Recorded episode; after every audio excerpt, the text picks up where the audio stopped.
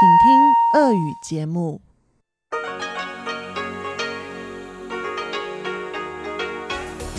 В эфире Международное радио Тайваня. Здравствуйте, дорогие друзья! В эфире Международное радио Тайваня и вас из тайбэйской студии приветствует ведущая Анна Бабкова.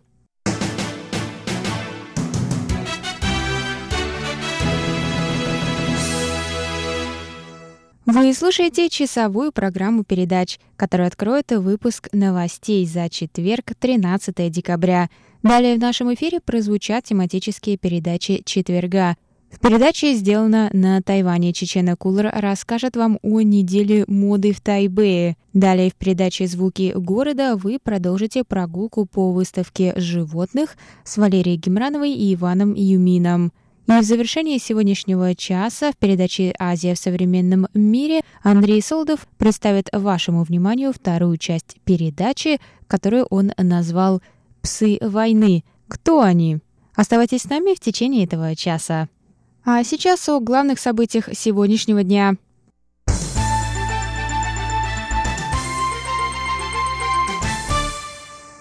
Тайваньское правительство подняло штраф за распространение фальшивых новостей.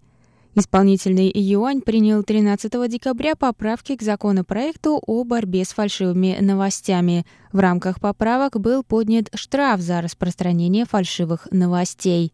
Распространение ложной информации о ядерной катастрофе или стихийном бедствии жертвами может привести к тюремному заключению на срок от 7 лет – за распространение ложных сообщений об инфекционных заболеваниях будет назначен штраф в размере 1 миллиона новых тайваньских долларов. Распространение ложной информации о небезопасности продуктов питания может повлечь за собой тюремное заключение на срок до трех лет или штраф в размере 1 миллиона новых тайваньских долларов. 因此，政府会在坚守多元民主的价值、维护言论自由的前提。Наше правительство привержено ценностям плюралистической демократии и уважает свободу слова. Поэтому мы откорректировали старое определение фальшивых новостей и дополнительно прояснили его в поправке. Это намеренное распространение заведомо ложной информации с целью вызвать страх или панику среди населения.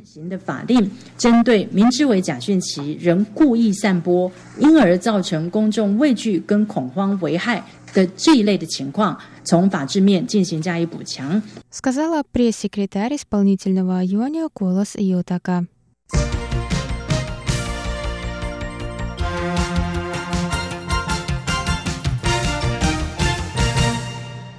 Европарламент призвал две стороны Тайваньского пролива к возобновлению диалога. Европейский парламент принял в среду 12 декабря резолюцию, в которую включил положение о поддержке возобновления диалога между двумя берегами пролива. В тексте положения Европарламент также выразил поддержку участия Тайваня в деятельности международных организаций – положении Европарламент изложил важность для Евросоюза сохранения стабильности в Индо-Тихоокеанском регионе. Они призвали стороны к мирному урегулированию своих разногласий. Тайваньский МИД выразил благодарность Европарламенту за дружескую поддержку. В ведомстве заявили, что продолжит работать над укреплением отношений с Евросоюзом и другими странами, которые разделяют взгляды Тайваня. Тайвань надеется, что международное сообщество продолжит поддерживать его в будущем, сказали в министерстве.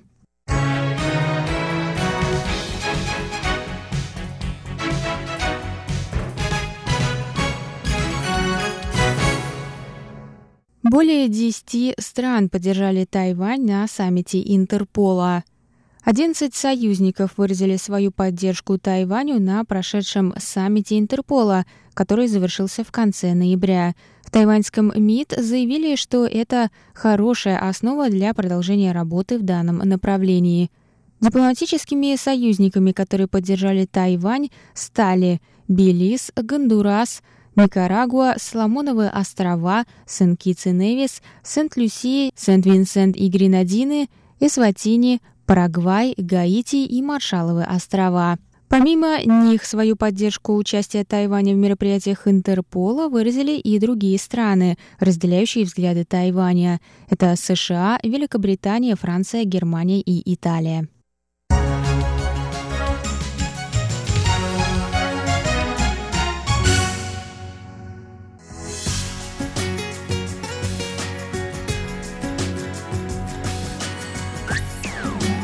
Международное радио Тайваня.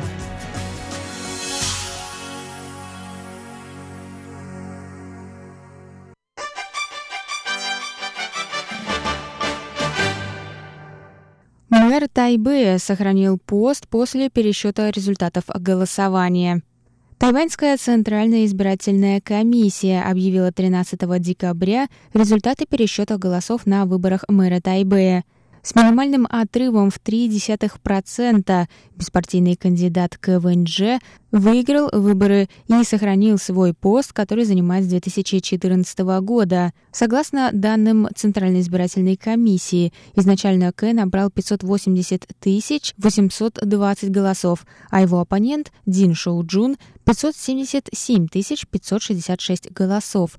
После пересчета К набрал 580 663 голоса, а Дин 577 096 голосов. Кандидат от Демократической прогрессивной партии Дин Шоу Джун запросил пересчет голосов 27 ноября, на следующий день после объявления результатов голосования. По правилам на Тайване кандидаты имеют право попросить пересчета результатов, если отрыв между ними составил менее 0,3%.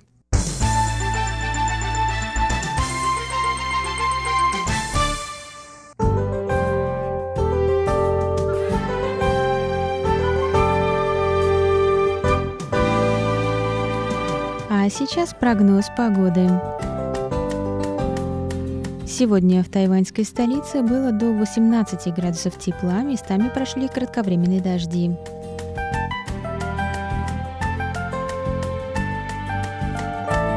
Завтра в Тайбэе до 19 градусов тепла, возможны дожди.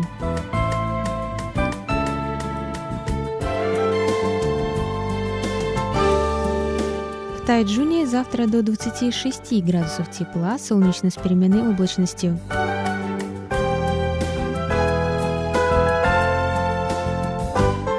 А на юге острова в городе Гаусюни до 26 градусов тепла, солнечно с переменной облачностью. Это был выпуск новостей на волнах МРТ за 13 декабря, четверг. Для вас его провела и подготовила ведущая русской службы Анна Бабкова. Оставайтесь на наших волнах. Далее в эфире передачи четверга, а я с вами на этом прощаюсь. До новых встреч!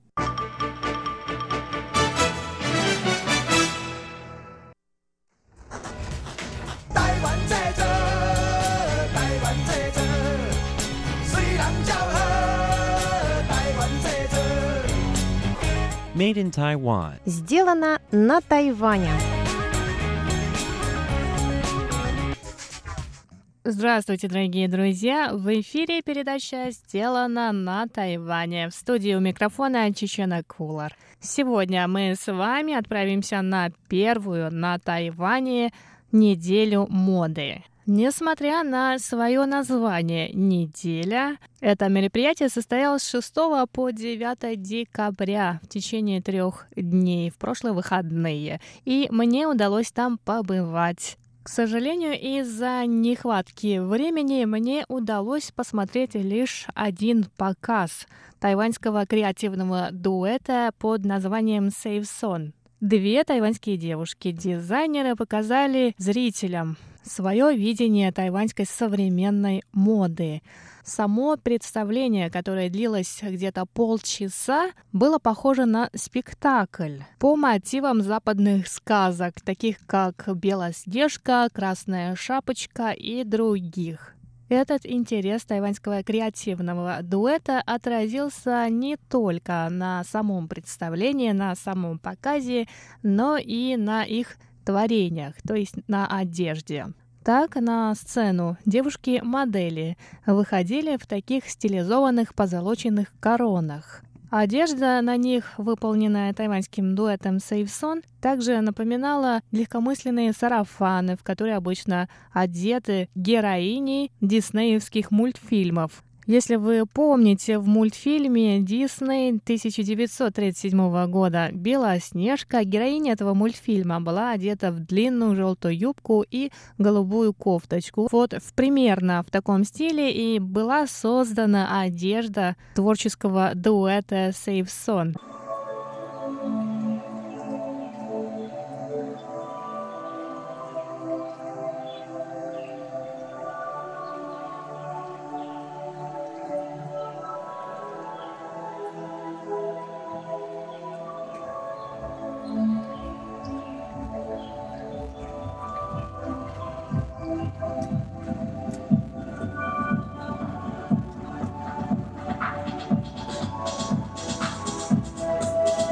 Я не зря сказала, что этот показ был похож на спектакль. Все началось с того, что на подиуме, также играющем роль экрана, были показаны отрывки из как раз этого мультфильма, из мультфильма «Белоснежка» студии Disney, которая была создана в 1937 году.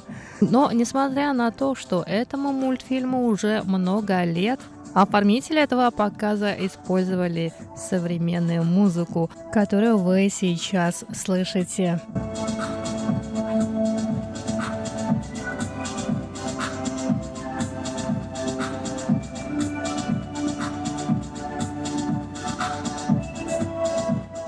Прошедшая неделя моды – это первое подобное событие на Тайване. За эти три дня лучшие тайваньские дизайнеры показали около 80 произведений моды. Церемония открытия состоялась в четверг в Тайваньском центре традиционного театрального искусства. На подиуме появлялись модели, актеры театра и кино, звезды эстрады и спортсмены, одетые в наряды самых известных дизайнеров острова. А в субботу, в тот день, когда мне удалось побывать на этой неделе моды, в основном из звезд были приглашены тайваньские звезды Инстаграма и Фейсбука.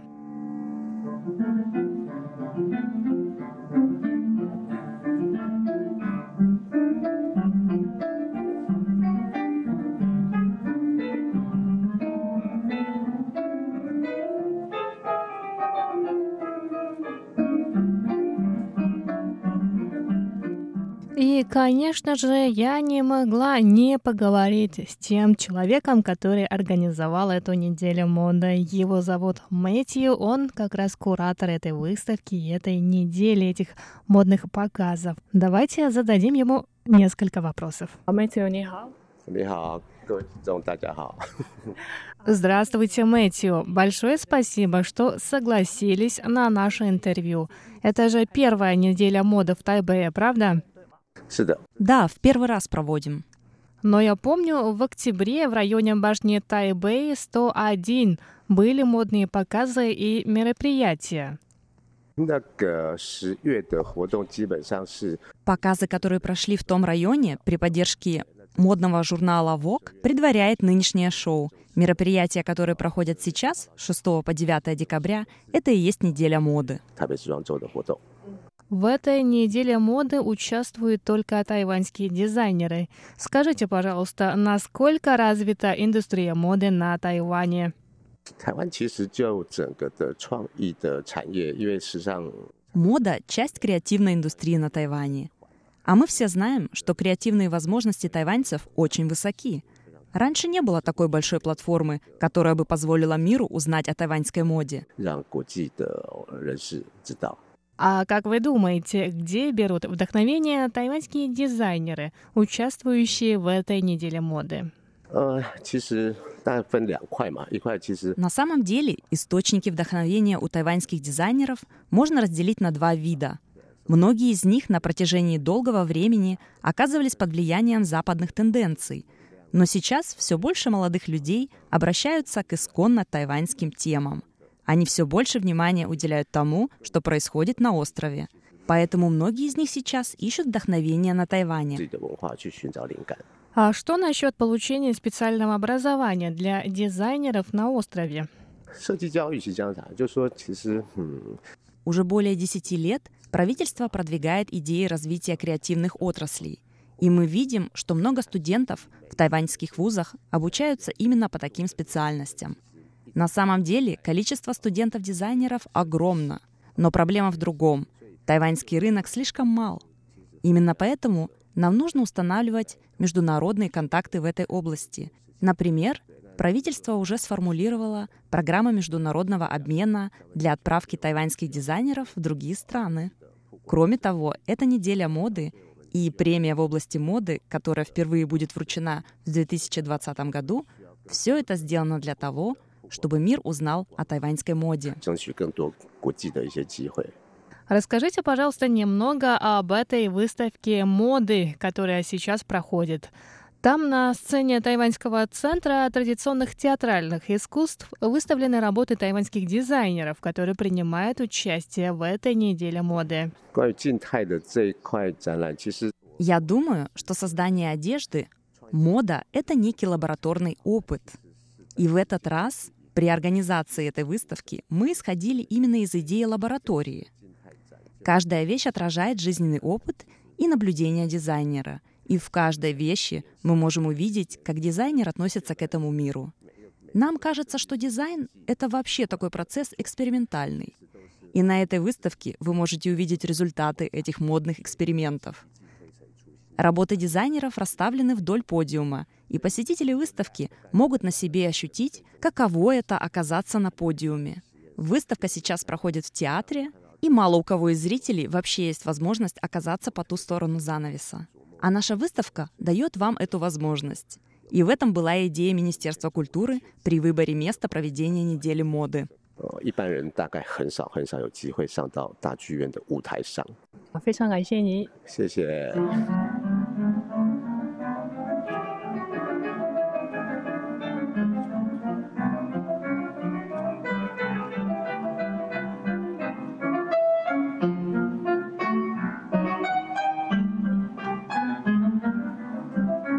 Прошлый четверг на открытии этой недели моды присутствовала министр культуры Джен Ли Цзюнь, наряженная в костюм знаменитого тайваньского дизайнера Джоу Юй Ина. Она объявила девиз тайбэйской недели моды, который звучал так «Увидеть свою неповторимость». Джен также выразила радость по поводу появления у Тайваня собственной недели моды. А из интервью с Мэтью, куратором этой недели моды, мы узнали, что через два года на Тайване появится собственная премия в области моды. Мы с нетерпением ждем этого события. И на этом сегодняшний выпуск передачи «Сделано на Тайване» подходит к концу. С вами была Чечена Кулар. До скорых встреч на волнах Международного радио Тайваня.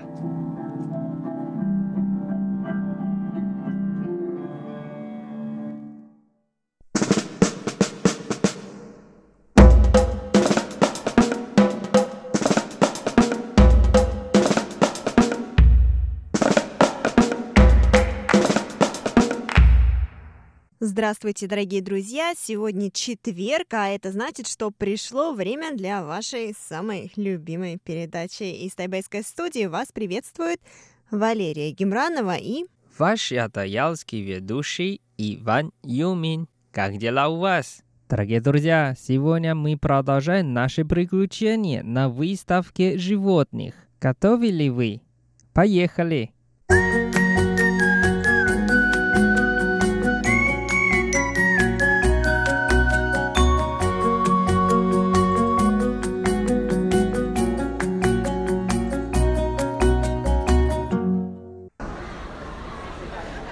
ты права, здесь очень интересный киоск, продается одежда животных.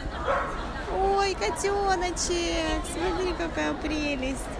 Нет, Ваня, это не одежда, это такие, знаешь, как они называют, костюмчик, который надевают на собаку, когда идут гулять. То есть это, по сути, не одежда, но, это и не поводок. То есть это такое, я даже не знаю, как это правильно называются, комбинезончики какие-то. Вот, кроме корма, а здесь есть еще специальный шампунь для котов или для собак. Еще игрушки. Я думаю, правда, для них, особенно для собак, они очень... О, ссорятся, ссорятся. Зато, наверное, им очень интересно, потому что можно познакомиться с друзьями. Да, я думаю, что собакам здесь очень интересно, а кошки выглядят все испуганными. Ну так вот, Вань, а были ли у тебя когда-нибудь животные? Я так понимаю, у тебя были собаки, правильно? Да, у меня было очень много и разные. У меня была собака местная, то есть тайванская, и микс тоже была, лабрадор был, хаски был, Золотой ретливер тоже был, но сейчас моя самая любимая собака – это Шибаину.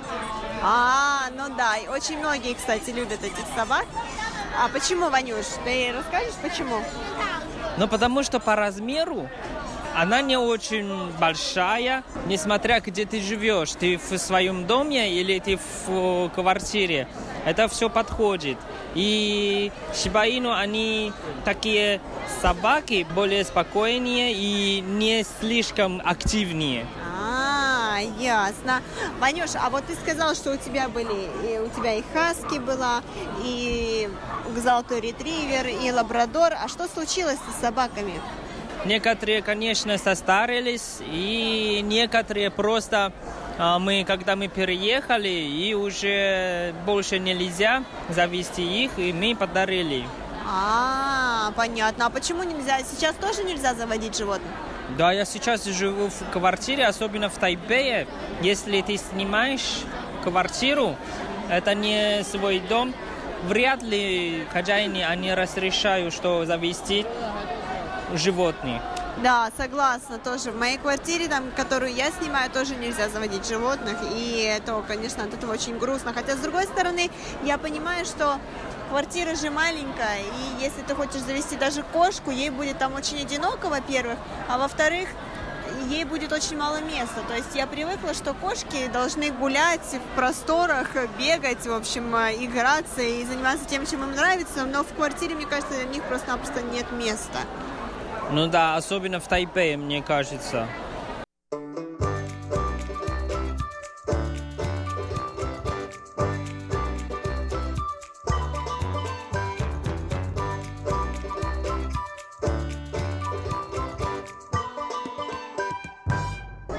Лера, ты заметила? Для меня это очень странно.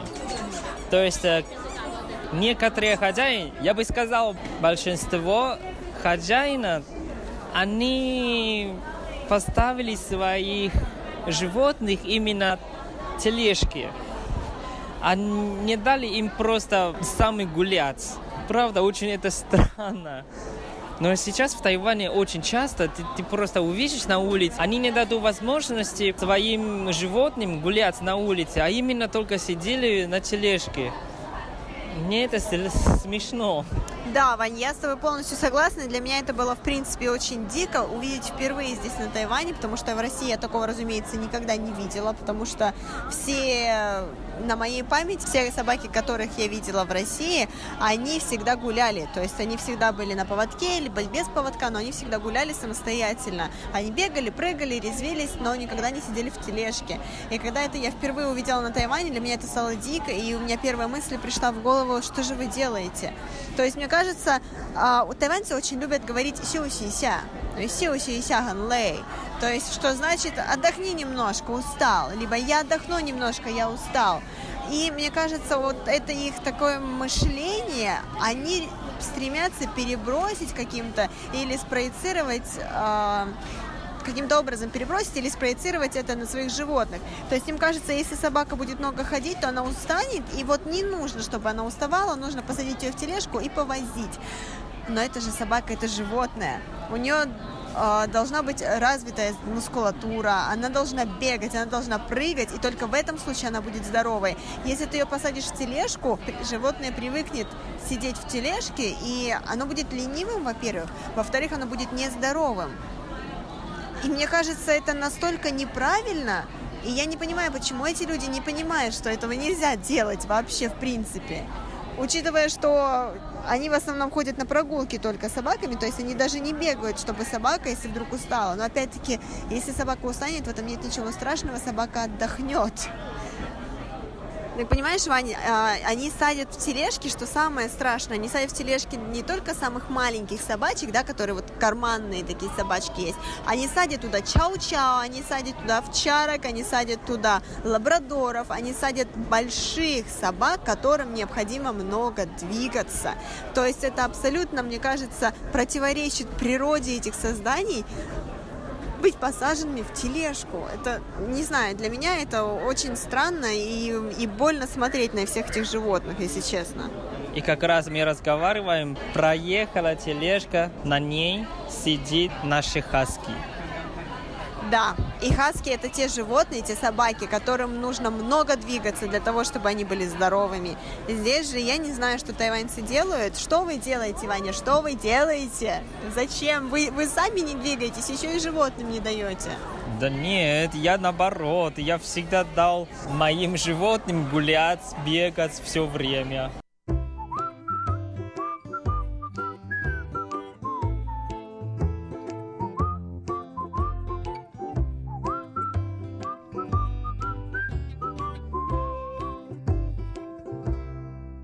Вот, наконец-то мы пришли на киоск Шибаину University или университет Шибаину. А я думал, что это как какая-то школа, чтобы их воспитать. Оказалось, это просто тоже обычный магазин. Продается товары именно связаны с Шибаину. Например, это специальный корм для них, специальные тележки для них, подушки, кровати. Игрушки. Да. Причем игрушки, как для детей, такие плюшевые игрушки Шибаину. Я не знаю, для кого это, для владельцев, либо же для самих собак. Правда, без понятия. Ой, Лера, смотри, вот это специальный киоск. Мне так нравится вот этот киоск. Именно этот киоск ничего не продается. Да, а раздается. А раздается что? Раздаются котики. А, бездомные котики, насколько я понимаю, которым необходима семья. И поэтому вот здесь выставлены они для того, чтобы каждый желающий мог приобрести. Честно сказать, если бы я могла действительно содержать кошку у себя дома, я бы забрала. Потому что ну, на них очень жалко смотреть. И я считаю, что в принципе к ним не особо хорошо всегда относятся в магазинах, либо же в такого рода заведениях. Поэтому да. Но так как это не моя квартира, соответственно, я тоже не могу себе позволить забрать кошечку. Да, здесь на самом деле не только кошки, еще уличные собаки.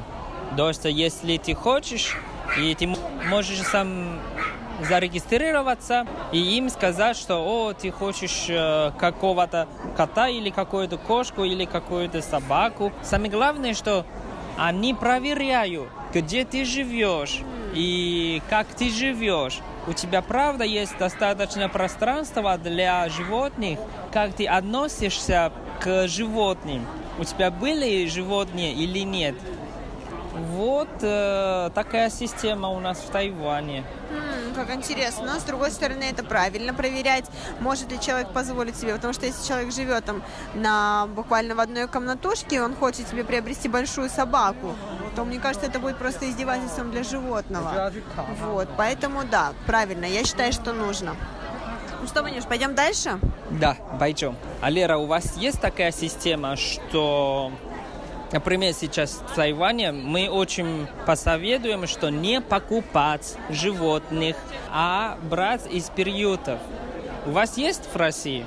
Да, конечно, Ванюш, есть у нас такое, и тенденция, мне кажется, это растет сейчас, потому что все, все питомцы в приютах, не все, конечно, но часть из них это те же самые породистые кошки, либо породистые собаки, которые просто были оставлены своими хозяевами, либо которые были выкинуты на улицу своими хозяевами.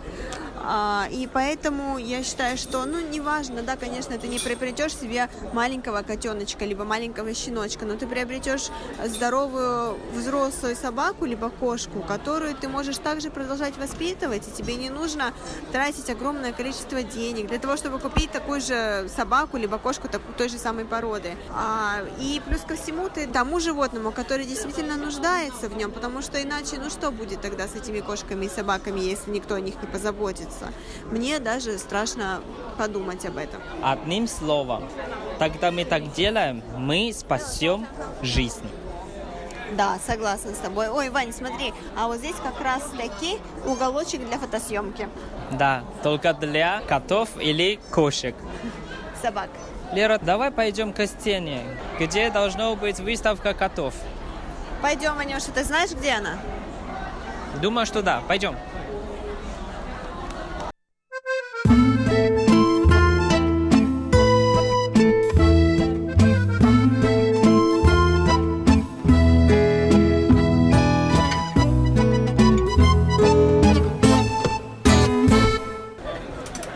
Немножко расстроился, потому что я думаю, эта сцена, там гуляют столько котов, они как фотомодель. Оказалось, нет. Это просто как другой специальный киоск, просто там внутри все связано с котами. Да, и там выносили, получается, по одной кошке, по одной породе кошки и показывали людям, и давали потом эту кошечку бедную, выносили ее в зал и, и давали всем людям потрогать эту кошку, бедняги. Вообще, мне кажется, приносить кошек такое мероприятие, и тем более давать разным людям потрогать, ну это не очень правильно, мне так кажется. Вот такая выставка на самом деле, конечно, есть э, что-то хорошее, конечно, тоже есть что-то можно еще исправить. Хорошо, что здесь очень много выбора. Можешь выбирать самый хороший корм, самые хорошие игрушки, шампунь для своих животных. То есть ты можешь нормально заботиться, о них, а с другой стороны тоже, конечно, бедные. Например, я видел очень тоже много котов. Очень явно, что им неудобно. Они боятся. Да, Вань, это, как я уже только что сказала, собакам здесь интересно. А вот кошкам очень страшно, потому что очень много людей, очень много разных звуков. И это все настолько раздражает внимание и слух, что даже для меня, для обычного человека, этого слишком много. А для кошек я даже не могу представить, насколько это стрессовая ситуация. Думаю, что мы уже сегодня с тобой насмотрелись и нанюхались всего, что только можно было нанюхаться, поэтому я думаю, что нам, наверное, пора заканчивать. Как ты думаешь? Да, да, я тоже согласен с тобой. Но все равно я хочу еще остаться, посмотреть вот такие милые животные. А, хорошо, оставайся, но мне пора бежать, поэтому давай мы сейчас с тобой заканчиваем передачу, а ты уже можешь идти гулять сам. А, а погоди, что-нибудь не забыла? А, точно, загадка, Ванюш, точно, точно, точно. Слушай.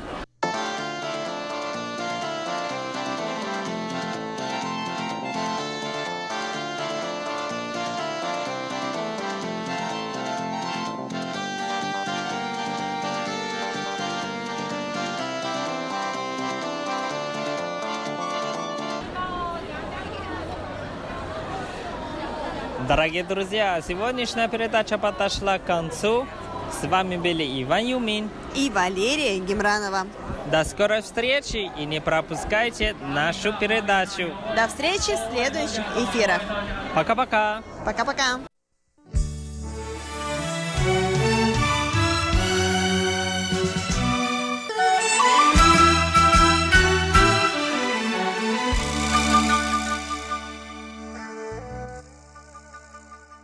Здравствуйте, дорогие слушатели Международного радио Тайваня. В эфире еженедельная передача из рубрики «Азия в современном мире». У микрофона ведущий передачи Андрей Солодов. На прошлой неделе, дорогие друзья, я знакомил вас с выдержками из интервью, которое дал Евгений Шабаев – член Общероссийского офицерского собрания. Интервью касалось темы, в которой много загадочного. Это деятельность частных российских военных компаний в различных странах мира, прежде всего в Сирии. Итак, продолжим нашу тему. Псы войны. Так часто называют наемников в англоязычных публикациях. Кто они?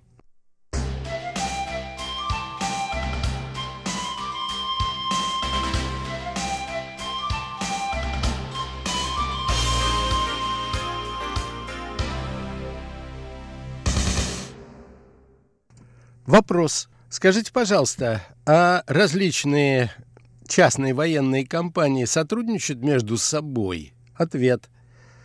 ЧВК имеют определенный заказ. У каждого заказчика есть определенные командиры, и каждый выполняет приказы своего командира. Однажды была примечательная история в Судане. Там, как известно, длится конфликт между Северным и Южным Суданом – как нам рассказывал человек, который в этом участвовал. Обычно местные вооруженные формирования оказывали весьма слабое сопротивление. Однако однажды группа столкнулась с довольно серьезным противником и решила выяснить, кто же против них так эффективно работает. Оказалось, что это были свои. Другая структура, другой заказ, но собственник один и тот же. То есть люди сами подогревают ситуацию, чтобы продолжать получать заказы и от той, и от другой стороны. Вопрос. То есть сами провоцируют военные действия, а деньги берут с обеих сторон конфликта? Ответ именно так. Вы сказали про так называемых быдлотварей. Полагаю, такое отношение к своим бойцам не совсем способствует формированию хорошей моральной обстановки. Ответ – не способствует. Но воевать можно по-разному. Можно в рамках устава воинской службы, в рамках боевой науки, когда нужно выполнять задачи с наименьшими потерями и наибольшей эффективностью. А можно по-другому. Когда перед вами, как перед командиром, стоит задача любой ценой снизить себестоимость потери оружия и боекомплекта частника. При этом расходные материалы, так называемые быдло-твари – как называют обычных рядовых бойцов их командиры. И этот материал ничего не стоит. Их подготовка тоже не стоит ничего. Напомню, их в России уже подготовлено более миллиона человек. И они сейчас сидят без работы. Пусть порой и числятся, например, охранниками. Поэтому для этого бизнеса их себестоимость минимальна.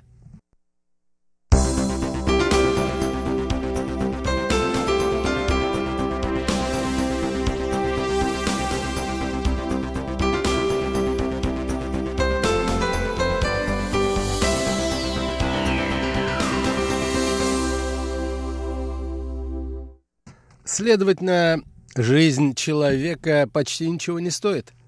Ответ – ничего.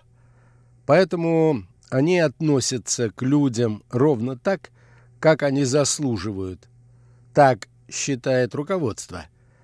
Сегодня одни пришли, а завтра будут другие. Не нравится – ступай в Москву. Если нет денег на авиабилет, иди пешком – все 8 тысяч километров. Вопрос. Получается, что люди идут служить в ЧВК от крайней нужды или просто не понимают, что их там ждет? Ответ. И то, и другое.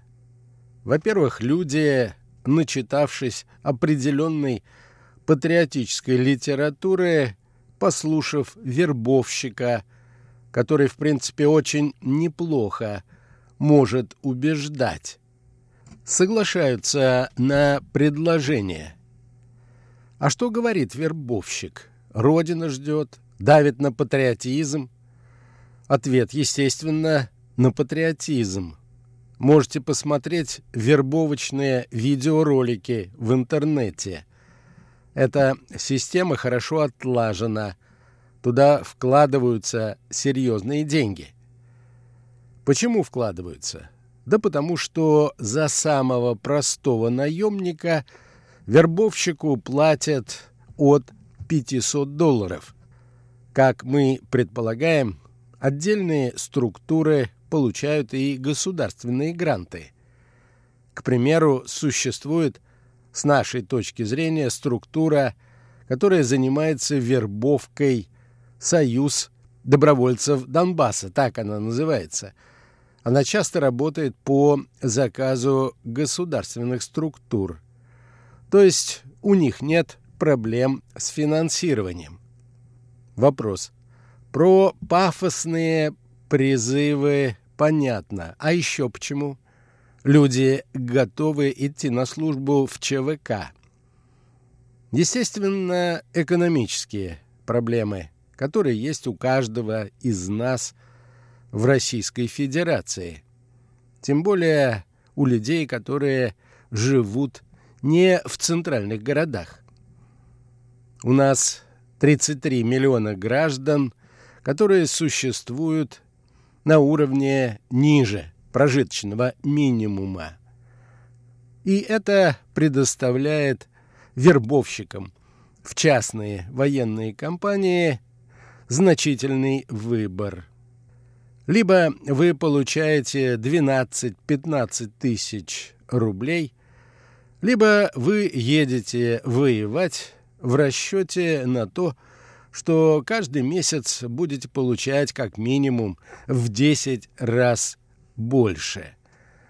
Именно так и представляют всю эту историю вербовщики тем, с кем они работают. Вопрос, а слово они держат?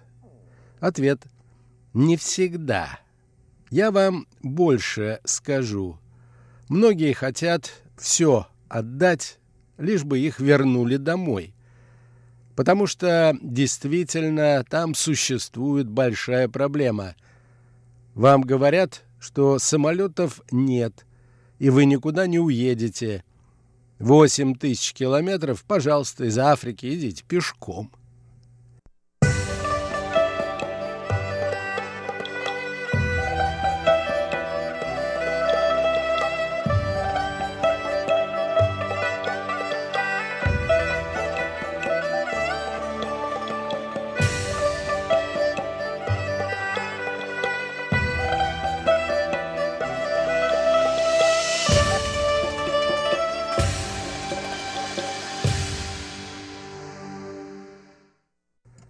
Вопрос.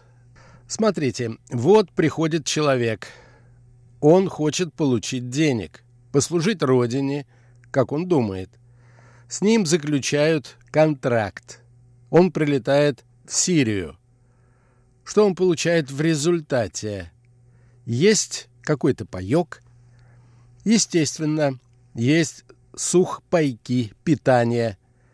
Оружие наемнику могут выдать старое, ржавое – которая в первом же бою сработает против него самого.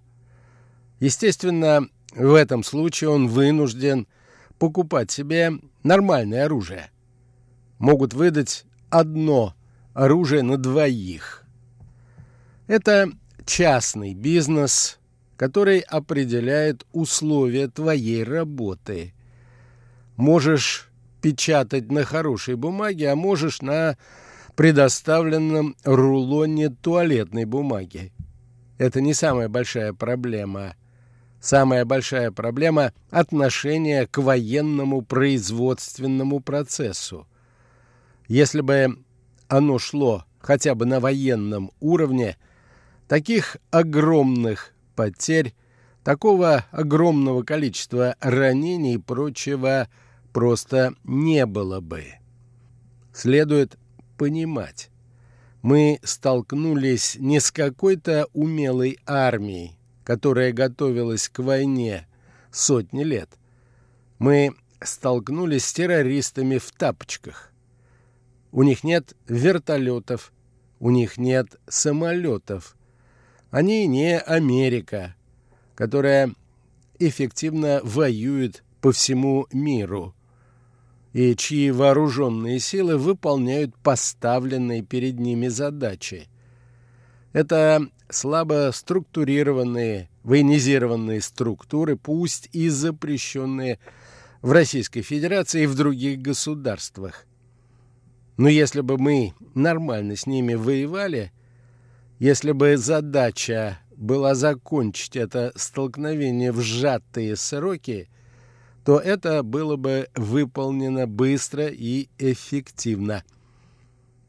Следует упомянуть, что страховая выплата за смерть моряка по международным стандартам составляет порядка 15 миллионов рублей.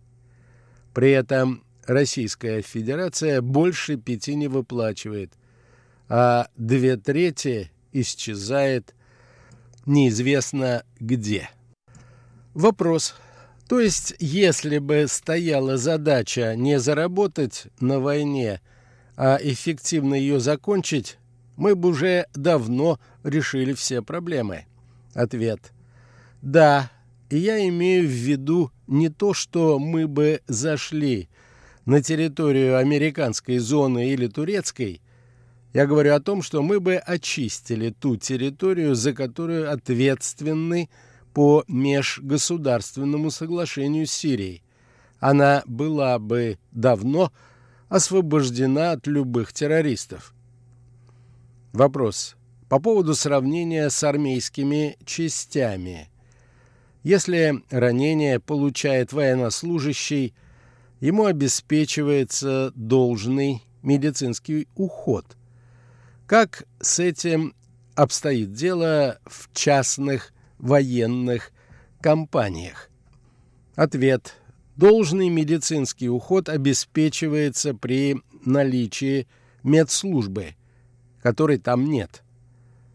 Помощь оказывают ваши товарищи. Но поскольку товарищи бывают разные, к примеру, ветераны из антитеррористической операции на Украине и ветераны из Донбасса, которые вполне могут встретиться в одном окопе. Взаимоотношения тоже бывают разными. При этом у людей их деньги иногда хранятся при себе. И вот это очень приятное ощущение, когда твой товарищ беспомощен, и ты можешь отобрать у него то, что он заработал. Можно ведь забрать не только деньги – ну и оружие, которое тоже имеет цену и которое тебя потом спасет.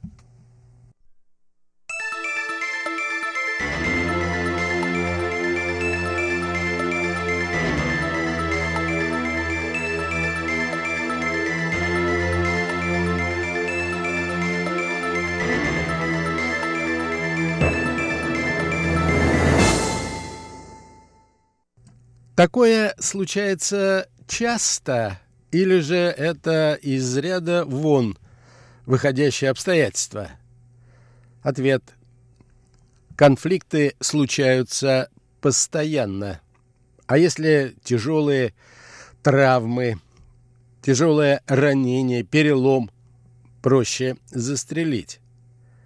А что бывает, если сотрудник частной военной компании попадает в плен – были случаи выкупа из плена. Их там нет. Вы же видели, например, когда казаков взяли в плен.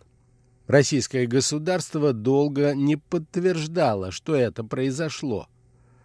Никакие дипломатические сотрудники не занялись этими вопросами, но потому что наемников просто не было в этом месте с точки зрения правительственных структур. И произошло то, что произошло. Боевики исламского государства просто отрезали казакам головы. Вопрос. Дипломатически этим не занимаются, а на другом уровне, например, на уровне руководства ЧВК, нет попыток? Разумеется, нет, поскольку это не правовая система. Вопрос. Чем конкретно занимаются сотрудники частных военных компаний? Ответ. Выполняют приказы. Что говорят, то и делают. Не берут в расчет специализацию. Могут послать на штурм города без разведки и артподготовки – Такое случается регулярно.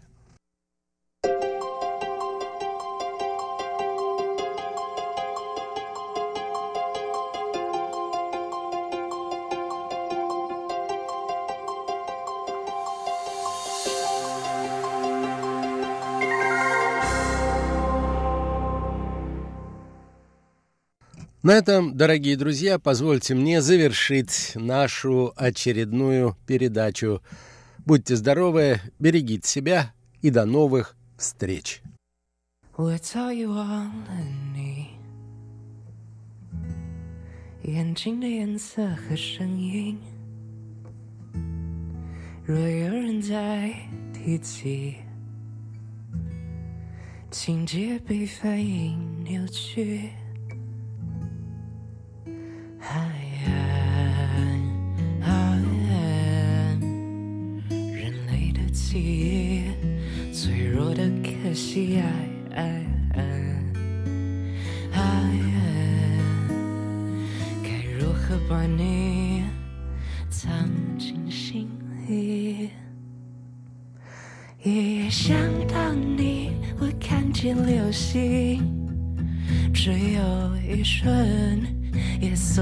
算幸运，一想到你，我听见鸟鸣，想告诉我不用叹气，我早已忘了你。眼睛的颜色和声音，若有人在提起，情节被反应扭曲。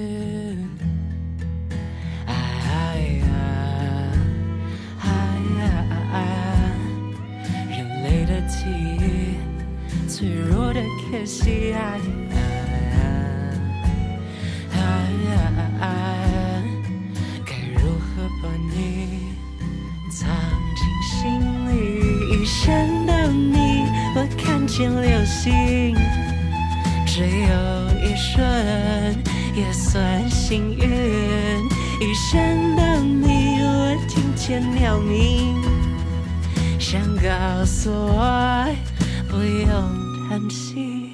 哦，我的你，能不能像图章一样刻在我的心上，让我足以扫去所有悲伤，牢记你的心说。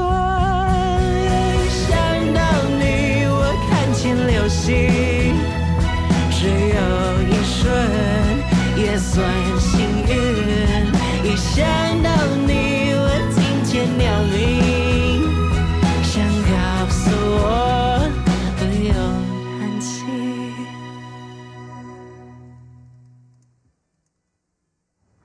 我早已忘了你，眼睛的颜色和声音。可我不曾忘记你的姓名。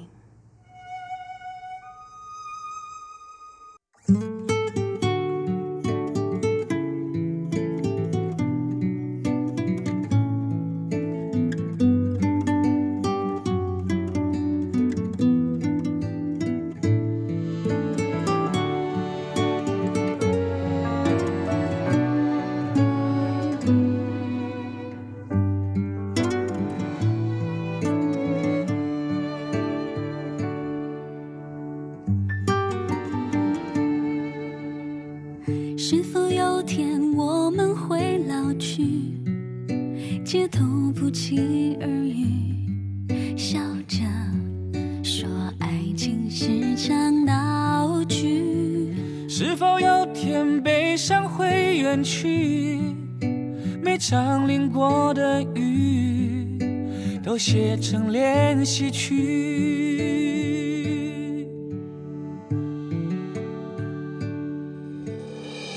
从开始走到终于，终于无能为力的结局，在爱之外的差距还是过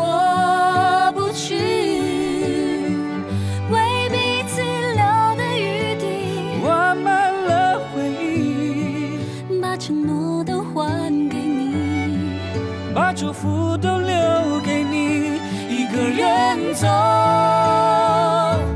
和平分手，爱已别无所求，谁都不必太内疚，接受无心犯的错，也好过费心找理由，微笑分手，破碎的以后，会随着时间自由，遗憾都已难补救，梦醒了也许会。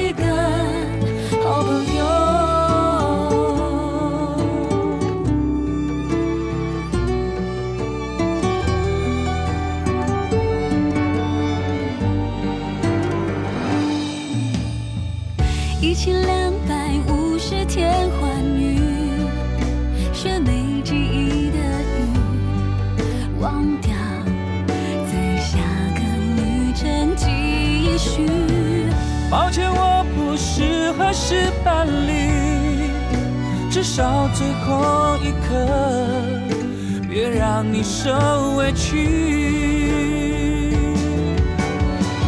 从开始走到终于，终于无能为力的结局。在爱之外的差距。还是过。